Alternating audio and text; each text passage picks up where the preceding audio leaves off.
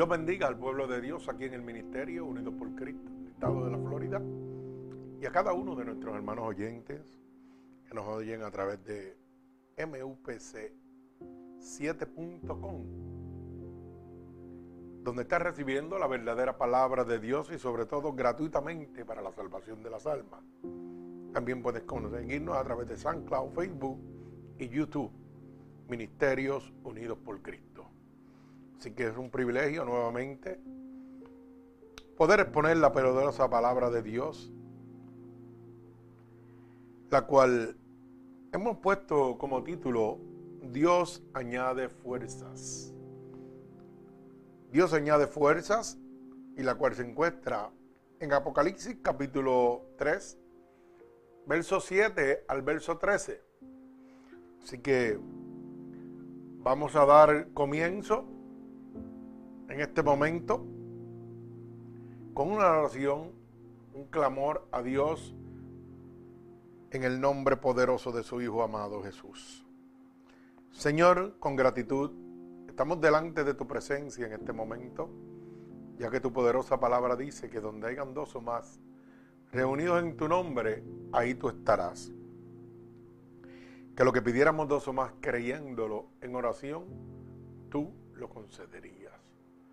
Por eso en este momento te pedimos, Espíritu Santo de Dios, que tú abras una brecha en los lugares celestes, para que cada clamor, cada petición de tu pueblo pueda llegar a tu santo trono y no sea intervenida por ningún hueste de maldad que gobierne los lugares celestes.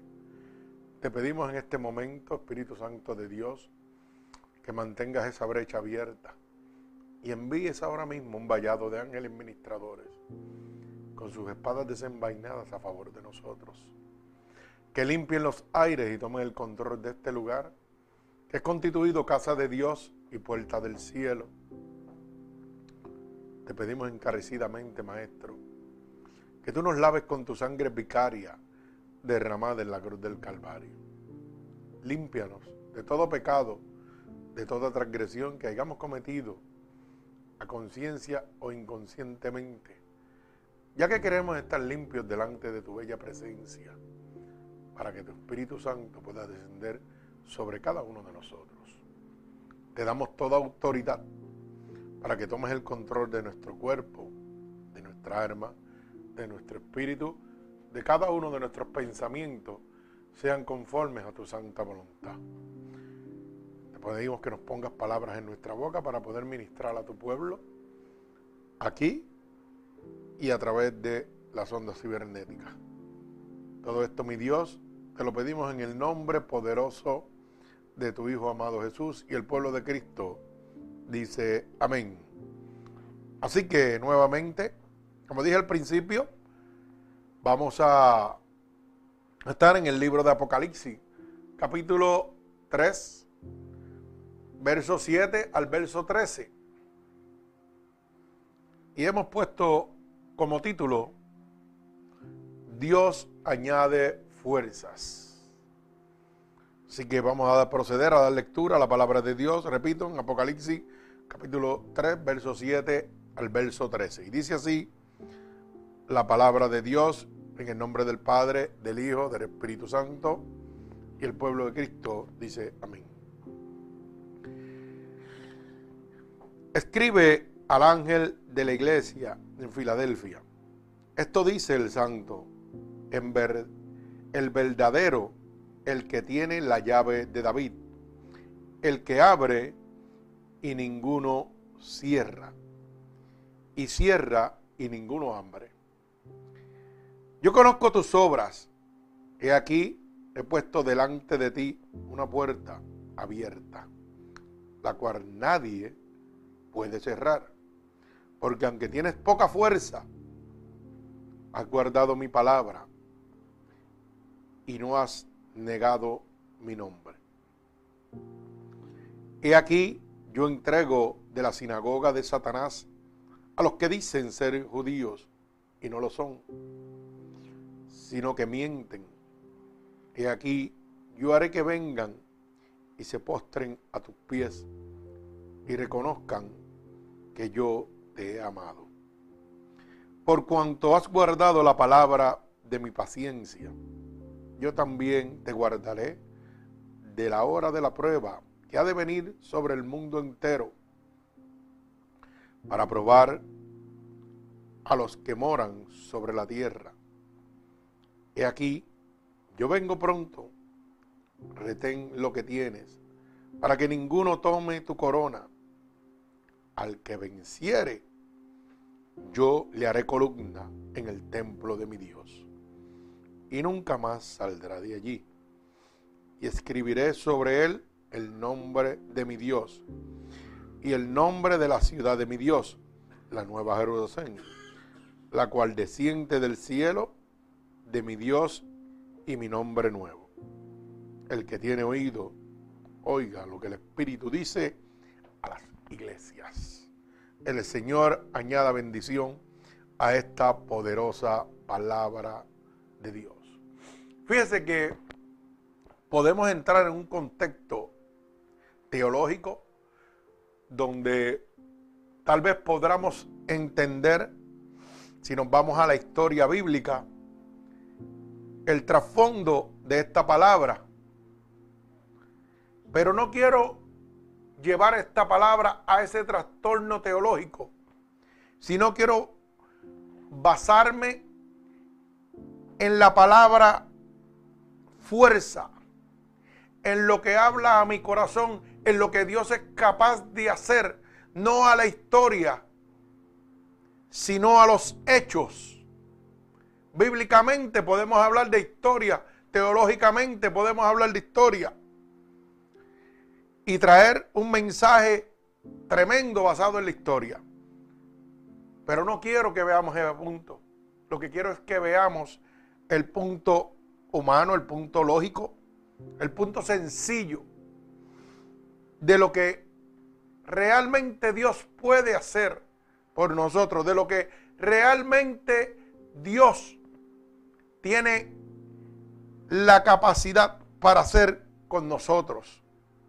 Fíjese que el primer texto bíblico, el primer verso, nos muestra que Él tiene la llave, o sea, que tiene toda la autoridad, todo el señorío. No hay nada fuera de Él. Mas, sin embargo, nos muestra la capacidad de su fuerza, de su supremacía, de su señorío. Cuando dice que Él abre y ninguno puede cerrar. Esto nos habla de la fortaleza absoluta de Dios, de la grandeza de Dios. Luego dice, y cierra y ninguno puede abrir. O sea, dejándonos saber claro a cada uno de nosotros la fortaleza de Dios, la fuerza de Dios, la capacidad de Dios para protegernos. Cuando Dios cierra una puerta, nadie podrá entrar. Ni el mismo Satanás puede entrar a hacerte daño. Nos habla de su fuerza y nos habla de su cobertura mi habla, alma alaba a Dios. Bendito el nombre de Jesús. Abre y ninguno cierra. Es capaz de abrir caminos donde no los hay. Cosa que el hombre natural no puede hacer. Mostrándonos a cada uno de nosotros su poderío, su gloria. Mi alma alaba al Señor. Dice su palabra en el verso 8, que Él conoce nuestras obras. Dice, yo conozco tus obras. He aquí, he puesto delante de ti una puerta abierta. Hay una puerta que es Jesús. Es el camino, la verdad y la vida. Y nadie nos podrá llevar a Dios Padre si no es Él. Esa puerta está accesible. Esa puerta está abierta en este momento para todo aquel decida recibir a Cristo como su único y exclusivo Salvador. Fíjense que declara en este mismo verso, la cual nadie puede cerrar. Esa puerta está abierta, es la puerta de la salvación. La que solamente Él tiene la llave, Él tiene la autoridad, Él tiene el poderío para cerrarla. Mi alma alaba al Señor. Declara que aunque tienes poca fuerza, has guardado mi palabra y no has negado mi nombre. Nos declara un caminar donde vamos a tener agotamiento, donde vamos a tener controversia, donde vamos a tener adversidades. Y nos deja saber claro que es necesario entrar por la puerta que era abierto, porque nuestras fuerzas son pocas.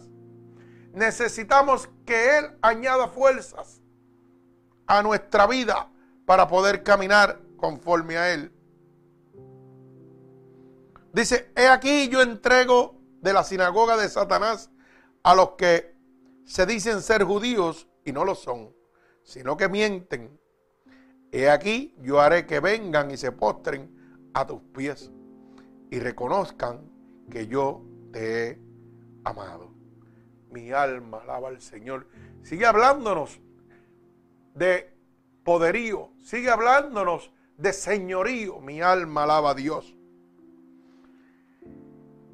Y dice, he aquí que yo vengo pronto, retén lo que tienes para que ninguno tome tu corona nos habla de resistencia, de protección a lo valioso que Dios ha puesto en nuestras manos en este momento.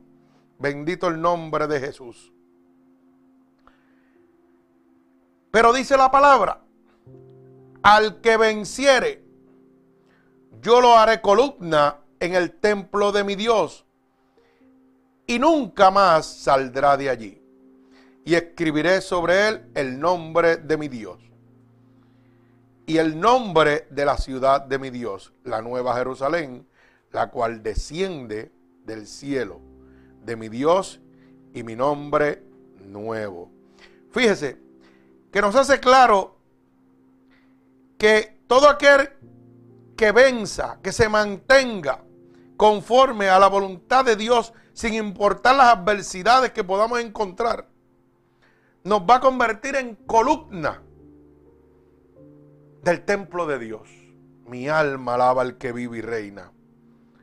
Y luego culmina diciendo el verso 13, el que tiene oído, que oiga lo que el Espíritu le dice a las iglesias. Las iglesias somos nosotros, el pueblo de Dios, usted y yo.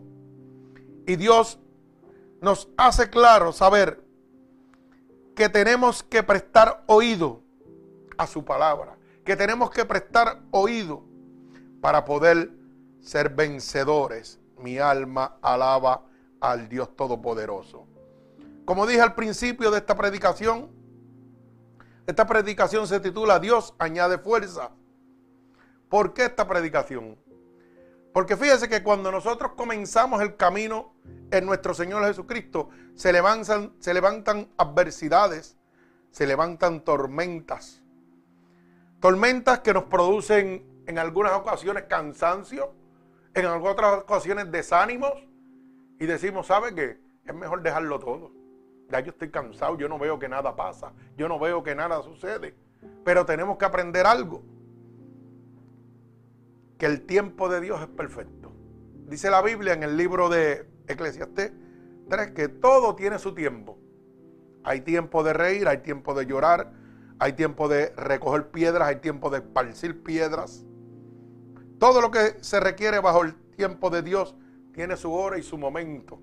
Mi alma alaba al que vive y reina. Tenemos que reconocer, primero que nada, que Dios toca tu corazón pero nosotros decidimos abrir las puertas de nuestro corazón. Él llega, le hace un llamado Pero usted decide si realmente quiere recibirlo o no quiere recibirlo. Porque Él no hace acepción de personas. Cuando el Señor empezó su ministerio, vino a buscar lo que estaba perdido, lo más vil, lo más despreciado, lo que nadie quería. Usted y yo. Porque si Él no hubiera venido a buscar lo que estaba perdido, hoy yo no estuviera predicándole a usted la palabra de Dios. Y yo tengo que siempre reconocer de dónde Dios me sacó. ¿Para qué? Para no volver a ese camino de adversidad, a ese camino donde yo me encontraba antes de conocer a Cristo. Aquí ninguno es un ángel, todos somos pecadores que venimos por la gracia y la misericordia de Dios. ¿Verdad? Mi alma alaba al Señor. ¿Sabe qué? Hay veces que parece que nos quedamos sin fuerzas en medio de esta lucha, en medio de esta batalla. Hay veces que nosotros decimos, wow, pero ¿para qué voy a seguir si yo no veo que nada sucede? Imagínense que yo hubiera tomado esa decisión cuando esa enfermedad incurable en mi vida llegó. Yo hubiera dicho, ¿sabes qué? ¿Para qué si ya los hombres dijeron que me voy a morir? Que no pueden hacer nada por mí. Que mis fuerzas se estaban acabando humanamente. Pero había uno que decía, ¿sabe qué? Yo añado fuerzas. Yo soy la puerta. Yo soy el camino, la verdad y la vida. Yo soy el que te voy a multiplicar la vida. No importa lo que el hombre pueda decir, soy yo. Pero en ese momento de mi vida, en ese proceso, que fueron muchos años que estuvimos batallando contra la vida y la muerte, oiga, llegó el cansancio, mis fuerzas se cansaban. Y yo decía a veces, Señor, ya llévame, porque estoy cansado de esto. Ya no puedo. Y si no dijera que era así, estaría mintiendo. No hay ningún superhombre, no hay ninguna supermujer en las manos de Dios. Aquí el grande es Dios. Yo puedo meterme con Dios todo lo que yo quiera, pero ¿sabe qué? La tentación de Satanás va a estar ahí. La batalla va a estar ahí. La guerra va a estar ahí. Y van a haber momentos donde voy a sentirme quebrantado, donde voy a sentirme sin fuerza. Y ese es el momento donde Dios lo está permitiendo, porque tenemos que entender algo.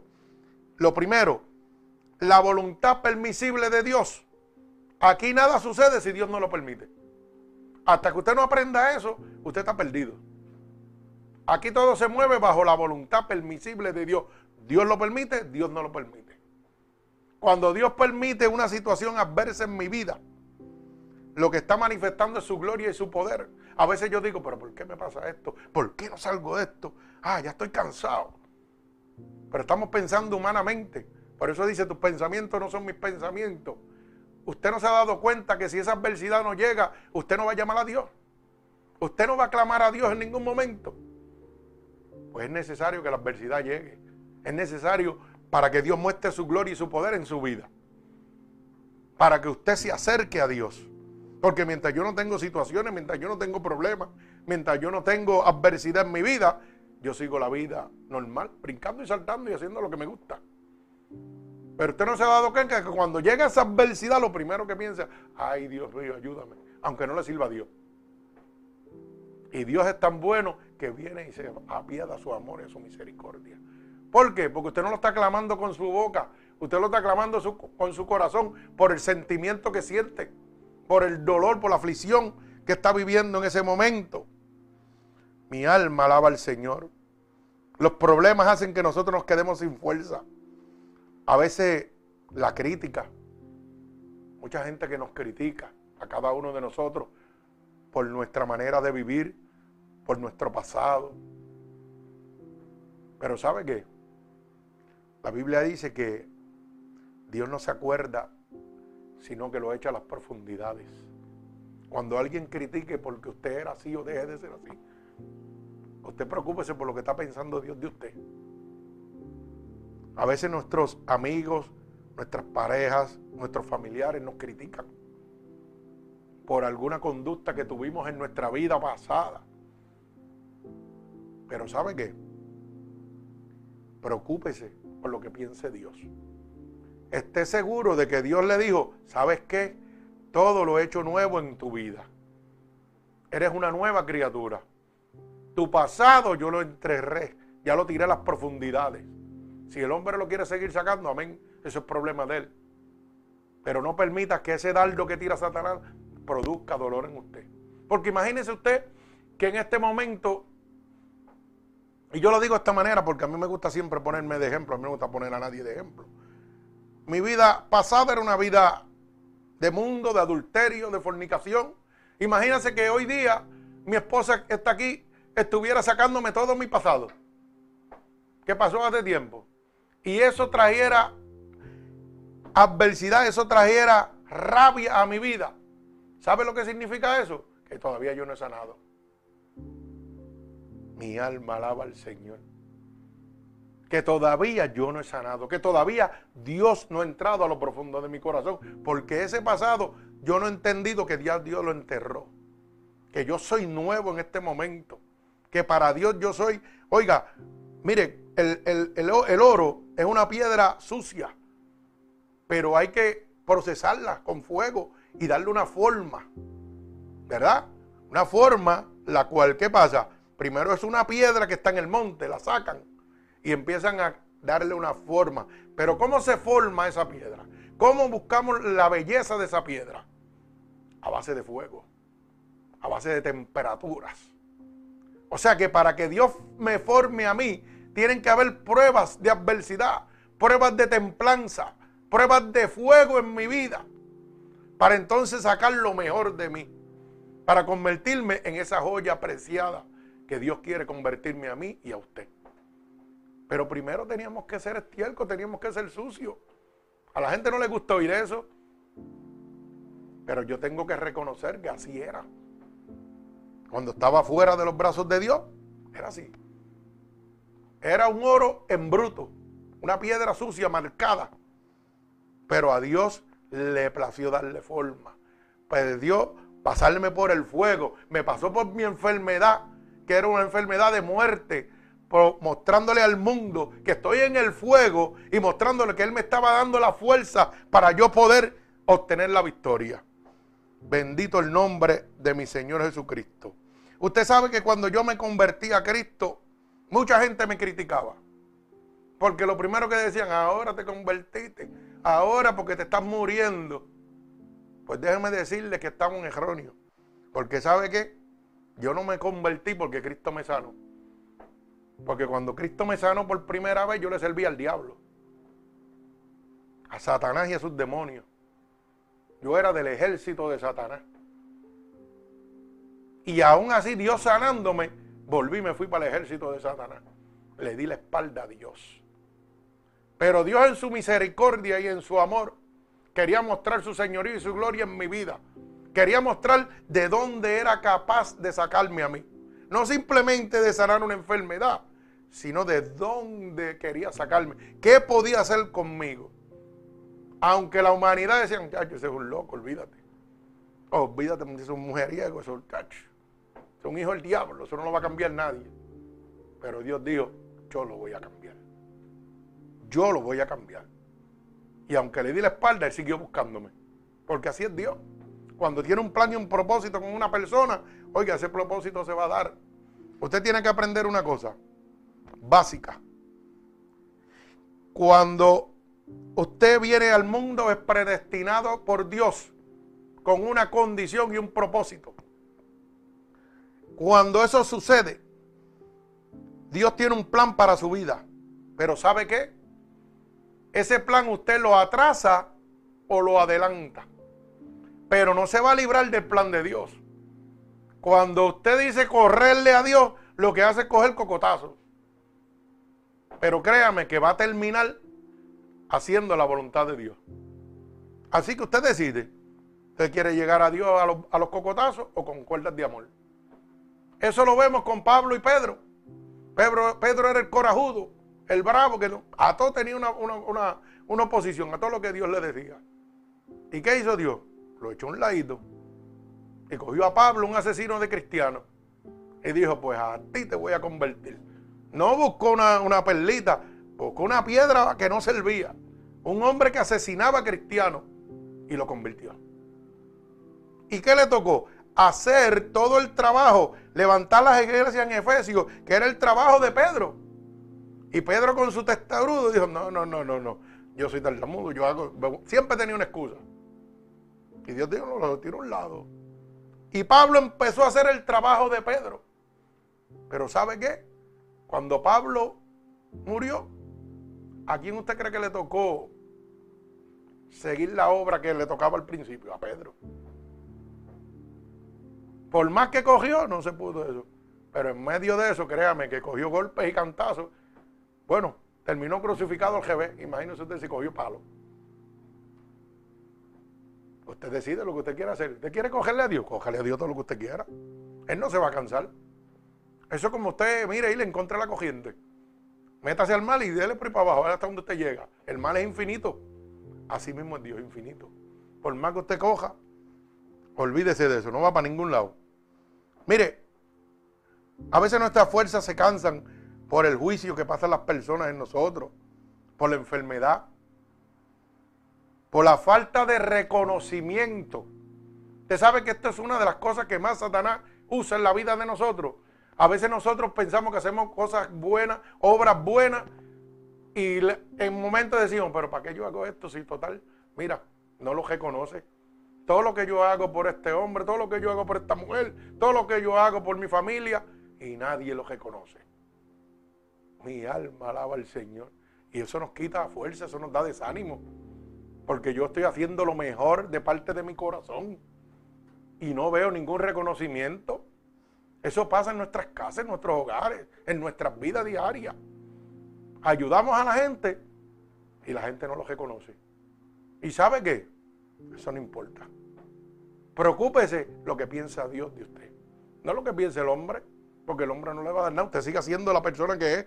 No deje, no cambie. Bendito sea el nombre de mi Señor Jesucristo. ¿Sabe qué? El rechazo. ¿Cuánta gente lo ha rechazado usted por su condición? ¿Cuánta gente nos ha rechazado? Porque yo recuerdo que cuando yo era niño, mi papá me rechazaba. A lo mejor me quería a su manera. Pero como vivía una vida de adulterio, de fornicación, de mujeres donde quiera, cuando yo trataba de llegar a él con un amor o algo, estaba rechazado. Y eso empezó a, a, crear unas espinas dentro de mí, una rebeldía. Y aunque seguía amándolo como mi padre, sabía que, oye, todo lo mejor para la de afuera y yo reventado. Y todo lo mejor para tus amigos y yo reventado. Mi alma alaba al Señor. Mire, yo recuerdo, y hasta el día de hoy, yo nunca vi a mi papá en un cumpleaños mío. Nunca en mi vida. Imagínense la espina que eso entra. Nunca, yo nunca lo vi. Nunca. La que siempre estaba ahí era mi mamá. Y la que siempre me regalaba era mi mamá. papá nunca estuvo. Mi papá estuvo brincando y saltando. Y eso lo aprendí yo también. Y eso empecé a hacer yo también. Pero ahí llegó Cristo y empezó a transformarlo todo. Eso de que yo soy así porque no mentira. Si tú le das la oportunidad a Cristo, Cristo te va a cambiar. Cristo te va a hacer una nueva criatura. Bendito sea el nombre de mi Señor Jesucristo. Hay unas cosas que se llaman maldiciones generacionales que vienen caminando, oye, por cuatro generaciones en nuestra vida. Pero yo tengo el poder y la autoridad para decir, hasta aquí llegó. Se acabó, esto no va a pasar ni a mis hijos, ni a mis nietos, ni a mi abuelo. Hasta aquí llegó. Yo le voy a dar la oportunidad a Dios que obre. Se acabó. Y Dios llegó y acabó el adulterio, la fornicación en mi vida. Radicalmente. Dios llegó a mi vida, yo era la persona que más malo hablaba sobre la faz de la tierra. Yo me daba un golpe y no había santo en el cielo, estaban todos en el piso. Y yo me gozo decirlo, ¿sabe por qué? Yo no me avergüenzo porque de ahí Dios me sacó. Y cuando yo lo declaro, estoy diciéndole al mundo, qué gran poder tiene mi Señor, qué grande es Dios. Aquella noche que Cristo llegó a mi vida, me lavó la boca con listerín, con gasolina y con todo lo que había. Y se acabaron las malas palabras en mi vida, radicalmente. Y yo era uno que trabajando, bueno, mi esposa se iba del lado mío, porque yo se era maldiciendo y hablando malo por una cosa increíble. Más malo que un gago hablaba yo. Gloria a Dios. Pero ahí llegó Dios y lo cambió. Hay procesos que van a ser radicales y hay procesos que van a ser, oiga, parcialmente. ¿Por qué? Porque todo depende del plan y el propósito de Dios en su vida. Dios tenía que hacer un cambio radical en mi vida porque mi ministerio era predicar y salvar alma. Y tenía que ser radical. Y tenía que darme un testimonio. Tenía que permitir, oiga bien la palabra, no le estoy diciendo que lo hizo, sino que permitió que la enfermedad llegara a mi vida para él glorificar su nombre al mundo. Para hoy yo poder decirle, ¿sabe que soy el único hombre vivo en el mundo con mesotelioma? Nadie puede vivir, pero yo puedo vivir. ¿Por qué? Porque Cristo está aquí adentro. Porque Él lo trancó y lo tiene apretado. Porque como dice la palabra, puerta que Él cierra, oye bien lo que te estoy diciendo, puerta que Él cierra, nadie jamás podrá abrir. Puerta que Él abra, nadie podrá cerrar. Y yo recuerdo que mi esposa le oraba al Señor y le decía, Señor, tú puedes cerrar ese tumor, tú puedes secarlo. Tú lo puedes hacer. Y yo seguí predicando el Evangelio aunque me estaba muriendo. Pero decía, tú lo puedes hacer.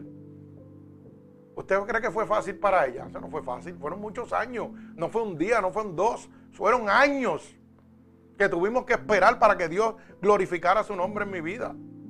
Pero un día ella no se cansó. Sus fuerzas se cansaron, su ánimo desanimó, claro que sí, como todo ser humano. Pero clamó Jehová y Jehová la oyó. Y cuando me abrieron a corazón abierto, aquel cirujano metió la cuchilla y no podía picar el tumor. ¿Por qué? Porque la palabra que dice aquí, claramente, puerta que yo cierro, nadie va a abrir. Alma alaba al Señor. Cuando ella le preguntó al cirujano, le dijo, si yo supiera lo que él tiene, fuera el médico más famoso del mundo. Porque yo traté de cortarlo con todo lo que tenemos. Le hice cuchilla y no puedo. Pero ¿qué dice el verso 7? Él abre y ninguno cierra, pero Él cierra y ninguno abre. Cuando Dios abre las puertas de la salvación para ti, ni el mismo Satanás la puede cerrar. Pero esa decisión la tomas tú. No puedes cansarte. No puedes menguar en este momento. No importa que te rechacen, no importa que no te reconozcan por lo que tú estás haciendo. Bendito sea el nombre de Jesús. Gloria a Dios. No importa la crítica de las personas. Oiga, cuando yo me junté con mi esposa, ¿sabe qué sucedía? Que llegaron muchas críticas a mi vida. Muchas críticas. Porque ella era mayor que yo. Muchas críticas. Inclusive de mis propios padres. ¿Y sabe qué? Llevamos 32 años de casado. 33, ahí me corrigieron, ¿ves? Eso siempre pasa, gracias a Dios que está la Judy Doni ahí. ¿Mm? Lo que para la gente no servía lo que la gente criticaba. La gente pasaba a juicio. Eso no van a durar nada. Si este es un loquito, este se busca una mujer más joven y se pierde. ¿Sabe cuánta gente me rechazaron? ¿Cuánta gente no reconocía lo que ella había hecho en mi vida? Pero nosotros no nos importó, seguimos luchando. Seguimos esperando y confiando en Dios. Mi alma alaba al Señor. Y en medio de esa batalla hubieron alegría, hubieron adversidades, hubieron momentos donde estuvimos a punto de cada cual caminar por su lado. Eso sucede. Pero lo importante es, ¿cuál fue la conclusión? Que Dios cumplió lo que había prometido. Y hoy llevamos 33 años. Para la gloria de Dios. Aunque todo el mundo decía, sé loco, olvídate de eso. se va a seguir brincando y saltando, se no va a cambiar nunca. Se la va a llenar de cuernos. Así, porque hay que hablar las cosas como son, por su nombre. Como son. ¿Y sabe qué? Su mamá enfermó y estuvo un año. Ella completa por Nueva York y yo por Puerto Rico. Mire qué clase de pruebita. ¿Mm? Ella fue a cuidar a su mamá un año. Yo estuve solo, mire, como el cabro suelto. Podía hacer lo que yo quería hacer. Pero Dios tenía un plan y Dios tenía un propósito. Tenemos que confiar en Dios. Tenemos que darle el espacio a Dios, no importando la crítica, no importando la enfermedad, no importando el juicio, no importando el rechazo de la humanidad. Bendito sea el nombre de Dios. Mi alma alaba al que vive y reina. Hay veces que nuestras fuerzas culminan. ¿Sabe por qué? Por la escasez. Hay veces que no tenemos, a veces ni para comer. Hay veces que no tenemos dónde dormir. Y uno piensa, ¿para qué estoy perdiendo yo el tiempo? Si yo podía estar con mi mamá y mi papá tranquilo, fácilmente, y no tengo que estar pasando estas necesidades. Pero ¿sabe qué, hermano? Esa era parte del proceso que Dios quería. Para que usted pudiera entender de que Dios es el que le da la fuerza, que Dios es el que lo soporta, que Dios es el que lo levanta, que Dios es el que le provee. No son mis manos, es Dios el que provee. Dios da la capacidad para que estas manos trabajen, pero el que provee se llama Jesucristo, el Dios Todopoderoso. Mi alma alaba al que vive y reina. ¿Sabe qué? Todas estas cosas hacen que nuestras fuerzas se agoten y queremos abandonar el llamado de Dios. Pero hay una palabra poderosa que usted tiene que grabar en su vida y en su mente. Se encuentra en el libro de Isaías, capítulo 40, verso 29 al verso 31. Vamos a buscar Isaías, porque tenemos que decir, ¿verdad? La Biblia dice, no podemos decir el pastor dice, porque si el pastor dice estamos perdidos, créalo. Yo tengo que ir bajo la Biblia dice. La boca de Dios dice, Isaías capítulo 40, capítulo 40, verso 29 al verso 31. Dice así, mire, Él da esfuerzo alcanzado y multiplica las fuerzas al que no tiene ninguna. Oiga, mi alma alaba a Dios. Quiere decir que si en este momento usted se siente cansado, usted siente en este momento que quiere dejarlo todo porque ya no puede, hay uno que le está diciendo, ¿sabe qué? Yo doy fuerzas al que no tiene, yo soy el que las multiplico. Solo tienes que buscarme, solo tienes que descansar en mí. Porque yo voy a multiplicar las fuerzas que tú necesitas en este momento. Mi alma alaba al Señor. Dice la palabra el verso 30. Los muchachos se fatigan y se cansan. Los jóvenes flaquean y caen. Pero los que esperan en Jehová tendrán nueva fuerza. Se levantarán las alas como los águilas. Correrán y no se cansarán. Caminarán y no se fatigarán. Mi alma alaba al Señor. Yo no sé cómo tú te encuentras. Yo no sé si estás cansado, si estás agobiado y lo que quieres dejarlo todo ya y volverte al pasado. Pero Dios te está diciendo, ¿sabes qué? Yo soy el que multiplico la fuerza. Yo no sé en la situación que tú estás, pero yo sí conozco la fuerza del Dios Todopoderoso porque me tiene de pie a mí. Cuando mis fuerzas se estaban acabando, llegó uno poderoso y me dijo, ahora yo te voy a dar vida. Y yo te voy a dar vida en abundancia. Y cuando la ciencia dijo no, él dijo sí. Me multiplicó la fuerza como el águila. Hoy día, hoy día yo puedo decir, con mis 56 años de edad, yo puedo decir que yo me juego con cualquier chamaquito por allá, a pesar de que tengo la pata coja. ¿Sabe qué? Vamos a tirarnos a trabajar a ver quién saca más cojea. Los nenes de 18 años yo me los he hecho el bolsillo. Así con mi edad de 56 años. Pero ¿sabe quién me da esa fuerza? Jehová de los ejércitos. Jehová sabe mi condición de mi espalda, sabe la condición de mi operación de mi pierna. Pero Él me da fuerza para que yo me pueda levantar. Para que yo pueda traerle sustento a mi hogar. Hay veces que yo no puedo. Y sabe que yo no me meto ningún medicamento de eso. Y tengo hipercoseo, psicoding y todas esas cosas. Pero ¿sabe quién es mi médico? El de arriba. Yo le digo, pasa tu bálsamo de sanidad porque yo tengo que trabajar. Yo tengo que producir para este hogar. Yo tengo que producir para la iglesia. Pasa tu bálsamo. Y él lo hace. Aunque por la tarde llegue que no pueda con el alma. Pero salí a trabajar. Hice lo que tenía que hacer. Reconociendo que el que multiplica mi fuerza se llama Jehová de los ejércitos. Bendito sea el nombre de Dios. Y es promesa de él.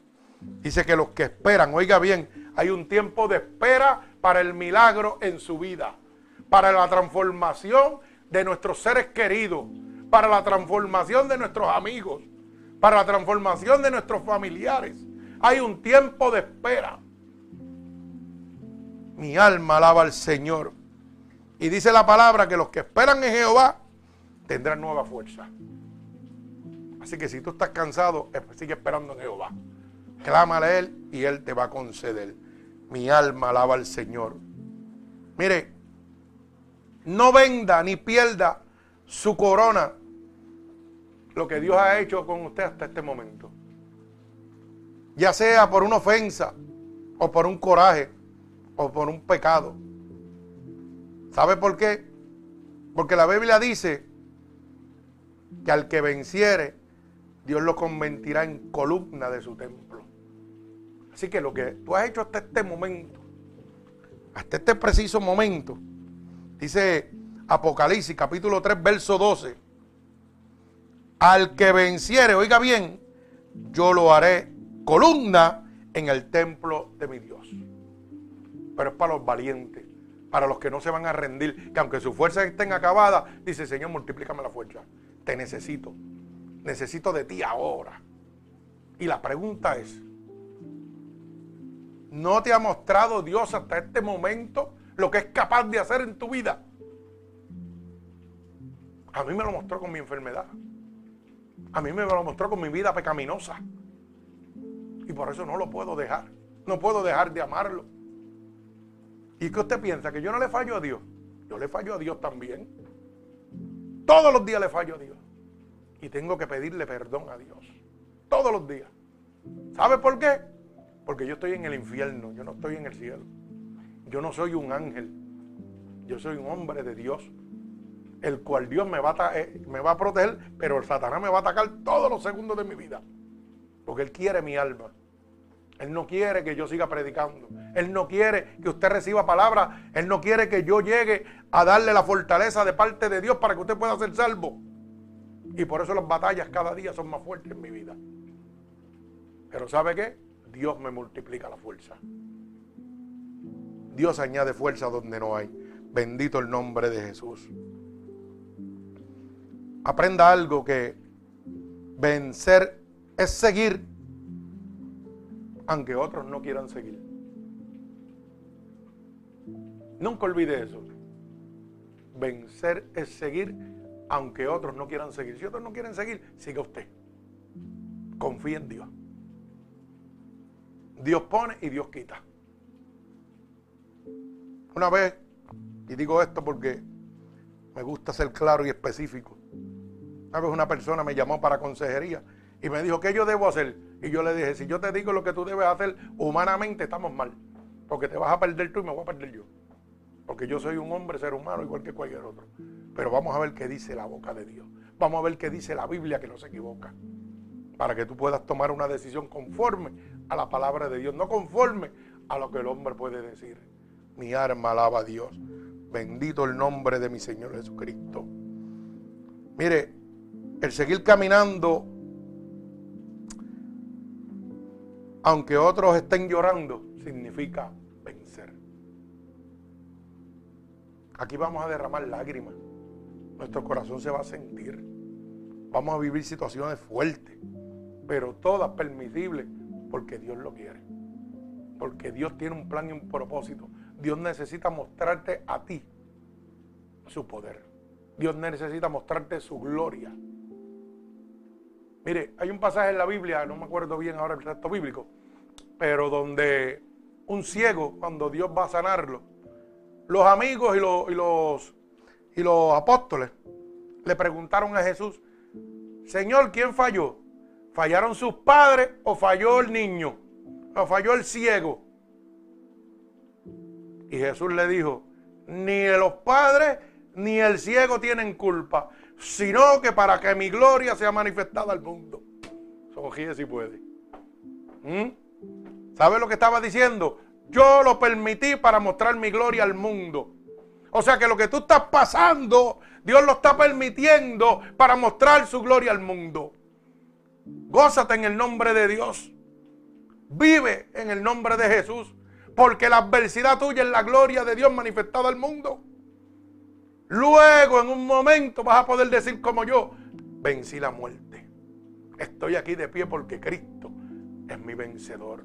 Porque Cristo es mi amparo, mi fuerza, mi socorro. Así que no te rindas. Porque estás en el plan de Dios. Estás en el camino de Dios. Y esto es para valientes, solo para guerreros. Bendito sea el nombre de mi Señor Jesucristo. Mire, siga haciendo el bien. Y recuerda que lo que estás haciendo hoy no lo, estás haciendo para Dios y no para el hombre. Si no reconoces lo que tú estás haciendo, déjalo pasar. Yo no necesito que nadie reconozca si soy bueno, si soy malo. Si yo ayudo a alguien o no lo ayudo, eso a mí no me interesa. A mí me interesa que el que está allá arriba está diciendo, ese es mi siervo. Y ese le está mostrando al mundo. ¿Sabe qué? Lo que Dios ha hecho en mi vida.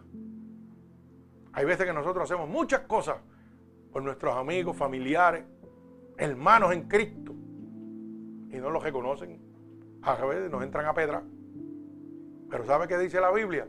Bienaventurado, que significa va a ser bendecido todo aquel que sea blasfemado, todo aquel que sea vituperado a causa de mí. Porque si yo hago el bien, estoy hablando de Dios. Y si tú hablas mal de mí, ¿sabes qué? Estás hablando mal de Dios. Así que no te preocupes por eso. Tú sigues haciendo el bien. Yo no necesito reconocimiento de nadie. Yo necesito que Dios entienda que sí cambió mi corazón. Que estoy dispuesto a servirle. Que estoy dispuesto a, a llevar la palabra hasta el último momento de mi vida gratuitamente sin tener que pedirle nada a nadie. Gratuitamente.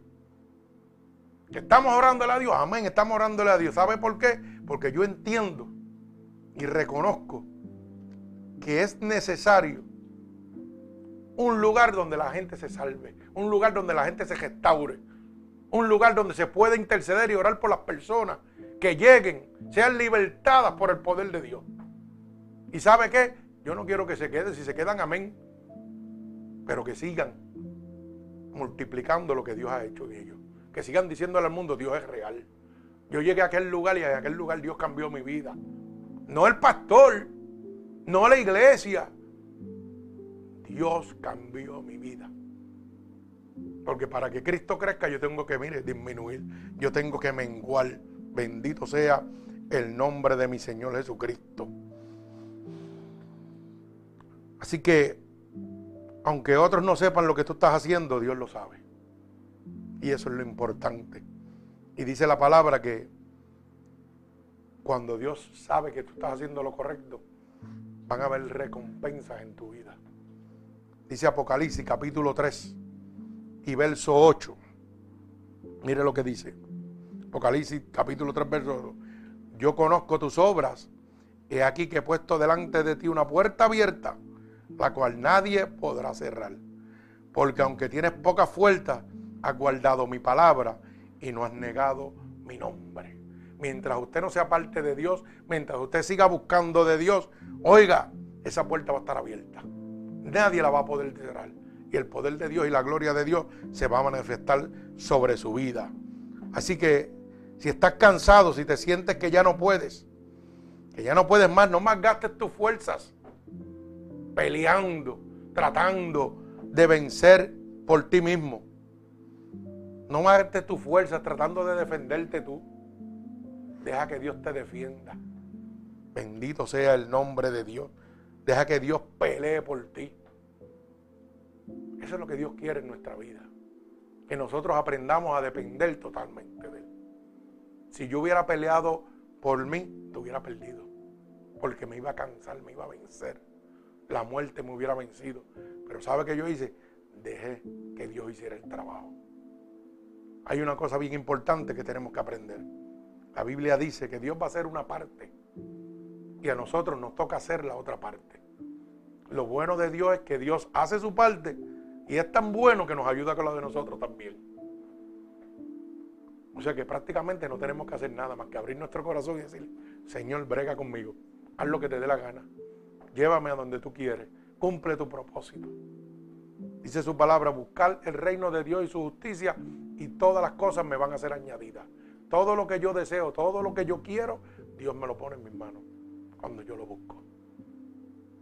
Hay veces que nosotros decimos, mire, yo lo digo por mi, por mi propia experiencia. Mi papá, una persona con mucho dinero. Mi mamá, una profesional. Mucho dinero, también casa, propiedades. ¿Y sabe qué?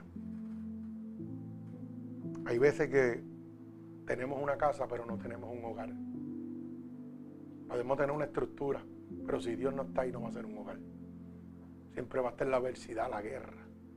Tenemos que permitir que Dios llegue ahí. Mi papá tiene cuatro casas, pero no tiene un hogar. Mi papá tiene mucho dinero en este momento y tiene tres hijos, pero no tiene una familia. Eso lo hace Dios. Y aquel que era rechazado, aquel que no iba a llegar nunca a ningún lado, que todo el mundo marginaba, hoy tiene una familia. Hoy tengo un hogar. Porque Dios lo permitió. A veces pensamos que lo material es lo importante. La familia te la va a dar Dios. El hogar te lo va a dar Dios. Lo que tú necesitas te lo va a dar Dios. A su tiempo. Dios va a enseñarte a no ser esclavo de lo que tú posees. Porque lo que tú posees te va a apartar de Dios totalmente. Yo tengo mi carrito de carrera, mira, allí está tirado, 12 años guardado. Y ese es lo que me llena, que me gusta humanamente. Porque lo que me llena es Cristo. ¿Y sabe qué? ¿Sabe cuántas veces la mujer me ha dicho, mira, eso perdiéndose ahí? ¿Por qué tú no sales de eso? Y yo me echo a reír. Y un montón de cosas que tengo entre ahí. ¿Para qué tú tienes tanta porquería? Sal de eso. Me echo a reír. ¿Sabe cuánta gente ha venido a buscar el miata ese que está ahí? Y poniendo dinero. Y yo lo que Dios da, eso no se vende. A su tiempo, cuando Dios quiera, va a decir, ahora es momento que lo disfrute. Él es el que toma mi decisión. Todas las cosas han seguido llegando. Toma, toma, toma. Ya está todo. Ya está la pintura, ya está el clear, ya está todo para hacerlo. Y no tuve que gastar un solo dinero, un solo peso de las finanzas de mi hogar. Si yo me hubiera ajorado, tal vez esta casa tuviera o estuviéramos en la calle. Pero la gente no entiende eso. La gente entiende el momento. Y así no trabaja Dios. Todo tiene su tiempo. Si Dios quiere que yo me disfrute ese carrito, oye, van 12 años. Cuando Él quiera, me va a decirle es el momento. Tranquilo. Él está proveyendo todo sin afectar mi finanzas, sin hacer nada que perjudique mi hogar, que perjudique mi familia. Dios hace las cosas correctas, pero tenemos que creerle a Dios. Bendito sea el nombre de Jesús. Así que no pierdas tu tiempo peleando ni tratando de defenderte. Deja que Dios te defienda. Bendito el nombre de Jesús. Hay veces que parece que las promesas de Dios no se van a cumplir. Yo lo vi también. Porque cuando yo veía la muerte al lado mío, a pesar de que amaba a Dios con todo mi corazón, llegaba a mi mente, me voy a morir. Wow. Y llegaba a mi mente mi esposa, mis hijos, mi hija, familia, las cosas que hay. Por fracciones de segundo, porque lo humano no va a salir nunca de ti. Y el enemigo fa, lo va a tirar. ¿Para qué? Para que tú te desanimes, para que tú te canses, para que tú no confíes más en Dios. Pero por fracciones de segundo decía, Señor, tú diste, tú quitaste. En tus manos estoy. Si me muero, pues me muero contigo. Tu palabra dice que morir en ti es vivir, es vida. Así que vamos para adelante. ¡Pum! Se desaparecía. Y yo vi a mi mujer llorar mucho, yo vi a mi hija llorar. Ya la vi. Y a veces me hacía el dormido. Y oía cuando clamaban, y oía cuando lloraban, cuando gemían. Para Dios nada es imposible. Y por eso hoy estoy de pie. Gloria a mi Señor Jesucristo. Aunque parecía que Dios estaba tardando mucho y que no iba a cumplir su promesa en mi vida. Pero ¿sabe qué? Había muchas promesas de parte de Dios. Una vez me dijeron, vas a salir de Puerto Rico a predicar, vas a ir. Un pastor que yo ni conocía. Era hasta homosexual y Dios lo cambió. Le dio una familia, le dio un hogar. Fue a predicar. Y yo dije, Señor, si tú hablaste, será tu tiempo. Yo no le puse eso en la cabeza. Cuando estaba en Nueva York me di cuenta. Cuando no volví más a Puerto Rico, me di cuenta que Dios era el que estaba hablando. Pero ¿sabe cuánto se cogió? Como tres o cuatro años de aquella promesa, de aquella palabra. Entonces queremos que Dios haga las cosas rápido. Eso no trabaja así. Hay que pagar el precio para recibir la gloria de Dios. Mi alma alaba al que vive y reina. Es tiempo de seguir obedeciendo a Dios y a su palabra, aunque nosotros no veamos que nada sucede. Bendito el nombre de Jesús. Es el tiempo de cada uno de nosotros. Yo aprendí esto y quiero que ustedes lo aprendan. Hay cinco cosas que yo tengo que sacar de mi vida para ver la gloria de Dios. Cinco cosas que matan la fe.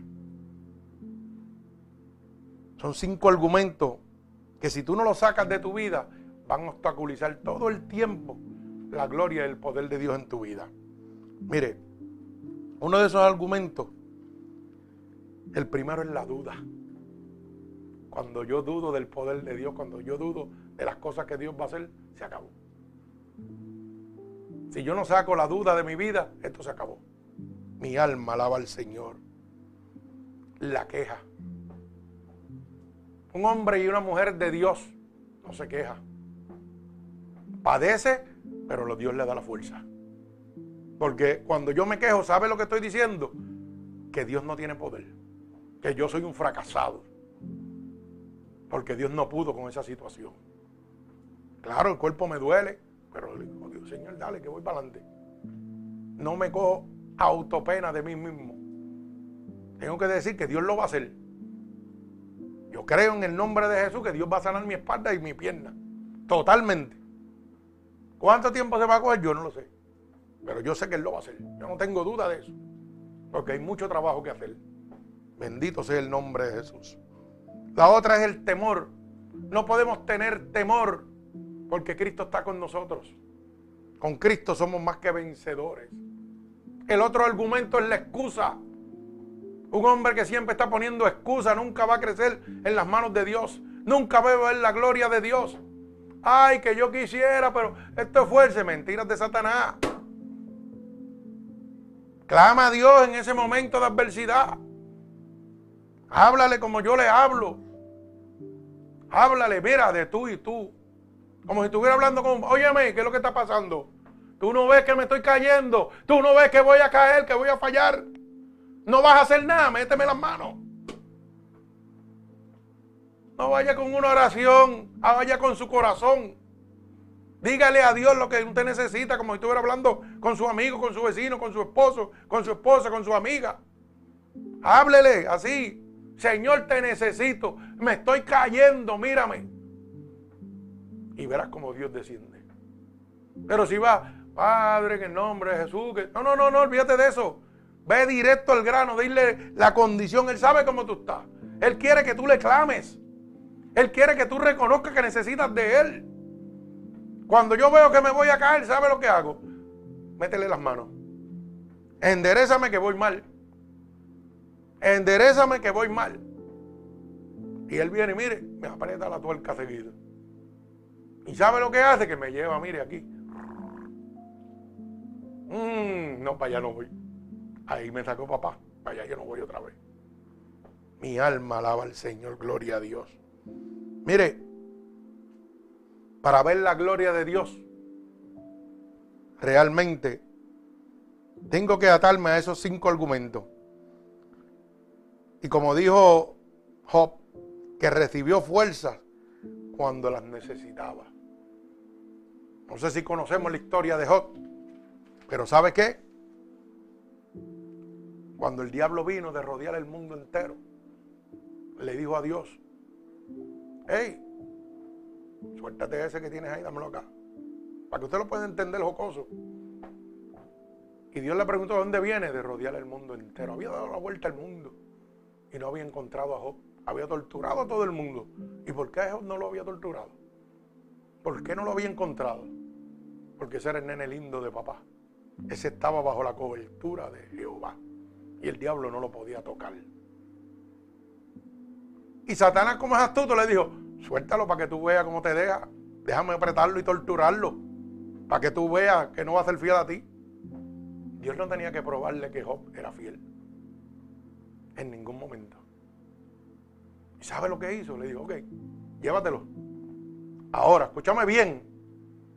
Haz todo lo que tú quieras con él, pero no le toques su alma. Demostrando su poder y su autoridad. Que Satanás tiene que obedecer a Dios. Lo enfermó. Le mató toda su familia. Mujer, e hijo. ¿Ok? Le quitó todas las riquezas. Hijo, era fiel. Inclusive sus amigos, cuando estaba enfermo, le dijeron, ¿qué le hiciste? ¿Qué fallaste? ¿Qué pecaste?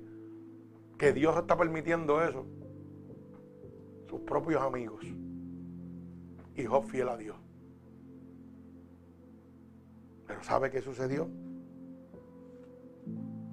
Que dice la palabra que cuando ya Satanás lo hizo todo, Dios quitó la aflicción de Job y le devolvió todo lo que el diablo le había quitado. Inclusive le dio una familia más linda que la que tenía. Le dio más riqueza que la que tenía. Mi alma alaba al Señor. ¿Y cuántos de nosotros no queremos eso? Mi alma alaba al Señor. Mire lo que dice Job 42, capítulo de Job, verso 42. Gloria a Dios, para que usted vea que no estamos hablando de la boca de nosotros. Estamos hablando, la Biblia dice, gloria a Dios. Job, versículo, capítulo 42, verso 10 al 17. Mire lo que dice. Y dice la palabra, número uno, y quitó Jehová la aflicción de Job cuando él hubo orado por sus amigos y aumentó al doble todas las cosas que habían sido de Job. Y dice, y vinieron a él todos sus hermanos y todas sus hermanas, y todos los que antes le habían conocido, y comieron con el pan en su casa, y con y se condolieron de él, y le consolaron de todo aquel mal que Jehová había traído sobre él, y cada uno de ellos le dio una pieza de dinero y un anillo de oro. Bendijo Jehová el postrer estado dejó más que el primero. O sea, que Dios le dio más de lo que el diablo le había quitado. Bendito el nombre de Jesús. Porque tuvo 14 mil ovejas, 6 mil carneros, mil yuntas de bueyes y mil asnas. Y tuvo siete hijos y tres hijas. Llamó el nombre de la primera Gemima, de la segunda Cecia y el de la tercera Queren Apuc. Y no había mujeres tan hermosas como las hijas de Job en toda la tierra. Y les dio su padre, su, su parte, su padre herencia entre sus hermanos. Después de esto vivió Job 140 años y vivió y vio a sus hijos y a los hijos de sus hijos y hasta la cuarta generación. Y murió Job viejo y llenos de días. O sea que Dios permitió que le quitaran la familia, le quitaran los dineros, que enfermara. Pero después le multiplicó al doble. Dice que la descendencia de sus hijos era la más bella sobre la faz de la tierra. Sonríe si puede, goza a Dios. ¿Eh? Gózate, que esto está bien bueno, gloria a Dios. Que a veces nosotros decimos, ay, me está pasando. No, hombre, no. Eso comprueba lo que yo le estoy diciendo, que Dios permite para su gloria. Pero nunca va, Dios va a permitir que Satanás toque esto que está aquí, tu alma. Nunca lo va a tocar. Si tú te entregas a las manos de Dios, oye, créeme, que Dios te va a permitir pasar por un proceso para que puedas ser testigo de Dios. Si usted no es testigo de Dios, usted no le puede hablar a nadie de Dios. Porque yo puedo leer esta palabra completa y, usted se duerme y dice, ah, esto no sé nada. Pero soy testigo de Dios. Yo puedo decir que realmente Dios hizo algo en mi vida. No. Pues entonces es necesario que padezca, que ocurran unas situaciones en mi vida Hoy la situación de cada uno de ustedes es la gloria de Dios manifestada en el futuro. Es el momento de cuando Dios diga, levántate y habla de mí. Entonces usted va a decir, ¿sabe qué? Yo pasé por esto, esto, esto, esto y esto. Y estuve a punto de hacer esto, esto, esto y esto. Y lo iba a abandonar todo, pero Cristo llegó a mi vida. Cristo cambió mi familia. Cristo cambió mi finanza. Cristo lo hizo todo pero soy testigo de él. Aunque la gente te critique, aunque la gente te juzgue, aunque la gente no vea lo que tú estás haciendo, Dios lo está viendo. Y es lo que importa. No te rindas. Sigue adelante. Sométete a Dios. Créele a Dios. No pelees tú, deja que Dios pelee por ti. Mi alma alaba al Señor. Mira, si te mantienes fiel Dios, va a abrir las puertas milagrosas de tu vida. Pero tienes que mantenerte fiel a Él. ¿Por qué? Porque los milagros que son imposibles para los hombres son los posibles para Dios. Y te lo está diciendo un milagro de Dios. Yo era imposible para la humanidad, pero estoy aquí. Perdí mi pulmón derecho y Dios me lo puso. Me dio un déjame celebrar y Dios me restauró. Me dio una embolia pulmonar y Dios me levantó nuevamente. Me dio una septicemia en la sangre y Dios me levantó. Me dio enfisema y Dios me levantó. Me dio una bacteria de tapilococo aureo que mata a uno y Dios me sacó de ahí también. Lo que era para imposible para el hombre, siete veces me ha levantado Dios el número de la perfección de Jehová. Te está hablando un muerto. Así que no creo que haya algo imposible para el Dios que yo le sirvo, para el Dios que yo quiero que tú recibas, para el Dios que yo quiero que tú conozcas. Las puertas que Dios abre son grandes y eficaces. No son puertas pequeñas. Lo que Dios está preparando para ustedes es grande y es eficaz con poder Dice Primera de Corintios capítulo 16, verso 9, y estamos culminando. Gloria a Dios. Bendito el nombre de Jesús. ¿Sabe que Primera de Corintios dice claramente que las puertas de Dios que Él abre son grandes, no son pequeñas? Primera de Corintios capítulo 16, mire cómo dice. Y verso 9. Gloria a Dios porque se me han abierto puertas grandes y eficaces. Bendito el nombre de Jesús. Y muchos son los adversarios. Oiga bien lo que le estoy diciendo. Se están abriendo puertas en su vida. Van a ser puertas eficaces que van a dar productividad. Y sabe que hoy, hoy, escúchame bien, Hoy se están levantando adversarios para que esas puertas se cierren. Hoy hay gente que porque tú estás buscando de Dios, se están levantando contra ti. Hay gente que quieren que tú no creas en el poder de Dios. Que ya tú te rindas. Que eches a un lado todo lo que Dios está levantando. Porque lo que Dios tiene es eficaz. Es una puerta tan grande que el mismo Satanás no quiere que tú la recibas. Escúchame bien y pon esto en tu mente. El que está hablando negativo contra lo que Dios está haciendo en tu vida es el mismo Satanás. No me importa si lo miras como tu pai, tu mai, tu tío, el que sea. El que va en contra de la voluntad de Dios es Satanás puro. Cuando yo estoy buscando de Dios y Dios viene a restaurar mi vida, viene a restaurar mi familia, viene a restaurar mi hogar, está abriendo una puerta gigante que Satanás no quiere que esa puerta se abra. Y se van a levantar adversos contra ti. Gente que te va a decir, olvídate de eso ya. ¿Sabe qué? Imagínese que mi esposa hubiera dicho, ese no va a cambiar, déjame dejarlo. Hoy no tuviera yo 33, alaba.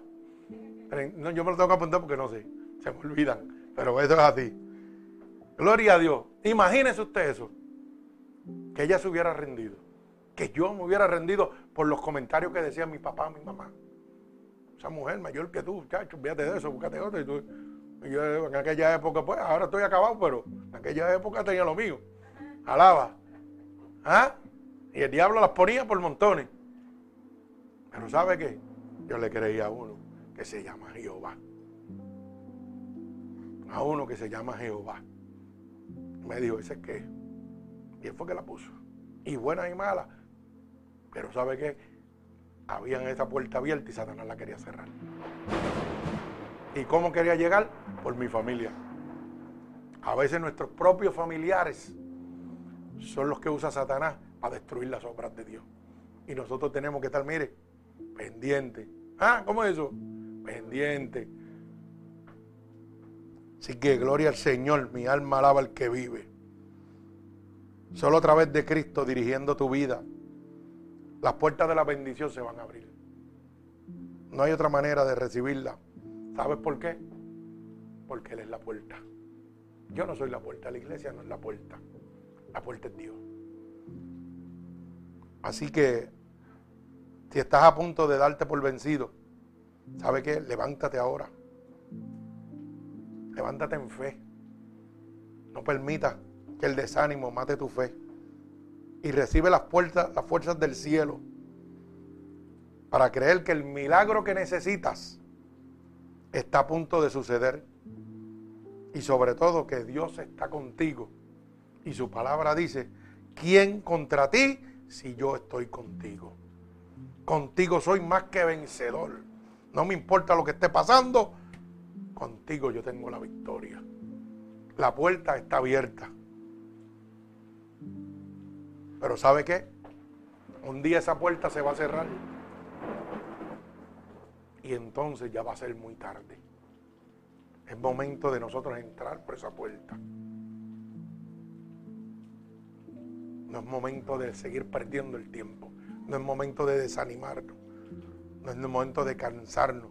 Es momento de decirle, Señor, yo oí que tu palabra dice que tú multiplicas la fuerza. Y por mi fuerza yo no puedo entrar por esa puerta que tú tienes abierta. Así que métete dentro de mí y permíteme entrar. Permíteme llegar a esa puerta. Porque tú eres el camino, la verdad y la vida. Y yo sé que sin ti yo no puedo entrar al cielo. Así que si en este momento, hermano oyente y los que están aquí, necesitan de las fuerzas de Dios para poder continuar, lo que tienen que abrir su corazón y decirle a Dios en un momento de este clamor, Señor, te necesito. Señor, necesito tu fuerza. Necesito que ese milagro que tú tienes para mí, Señor, el enemigo, no lo detenga más. Permíteme ver lo que tú quieres que yo vea. Bendito el nombre de Jesús. Así que si en este momento tú quieres nueva fuerza, lo único que tienes que repetir conmigo es estas palabras. Señor, hoy he entendido que tú tienes un plan y un propósito en mi vida. Hoy he entendido que necesito nuevas fuerzas. Que necesito reconocer que necesito tus fuerzas para entrar por esa puerta. Hoy sé que la puerta que tú has abierto, nadie puede cerrar. Que la puerta que tú has cerrado en mi vida, de mi pasado, nadie la puede abrir en este momento. Por eso te pido perdón en este momento por todos los pecados que he cometido a conciencia o inconscientemente. He oído que tu palabra dice que si yo declaro con mi boca que tú eres mi salvador, yo voy a ser salvo. Y en este momento estoy declarando con mi boca, delante de Dios, del mundo, de Satanás y sus demonios, que tú eres mi salvador. He oído que tu palabra dice que si creyera en mi corazón que tú te levantaste de entre los muertos, yo sería salvo. Y yo creo en mi corazón que tú sí te has levantado de entre los muertos. Por eso te pido que me escribas en el libro de la vida y no permitas que me aparte nunca más de ti. Ven a mí, Espíritu Santo de Dios, ahora. Tómame porque a ti te pertenezco. En el nombre de tu Hijo amado Jesús. Amén. Padre, en el nombre de Jesús yo te presento cada una de estas almas alrededor del mundo que han decidido recibirte como su único y exclusivo Salvador. Yo te pido que te allegues a ellos en este momento, a la distancia y a cada uno de los hermanos aquí presentes y que seas tú, Señor, pasando tu bálsamo de fortaleza, de sanidad, de sabiduría sobre cada uno de ellos, Jehová. Yo los ato con cuerdas de amor a ti en este momento. Y sobre todo, declaro en el nombre de Jesús un regalo del cielo como confirmación, Señor, que tú los has recibido. Padre, en el nombre de Jesús, que el nombre sobre todo nombre y en el que se doblará toda rodilla. En el nombre de Jesús, amén y amén. Que Dios les bendiga. Aleluya, ahora sí. Santo, gózate. ¿Ah? ¿Cómo es?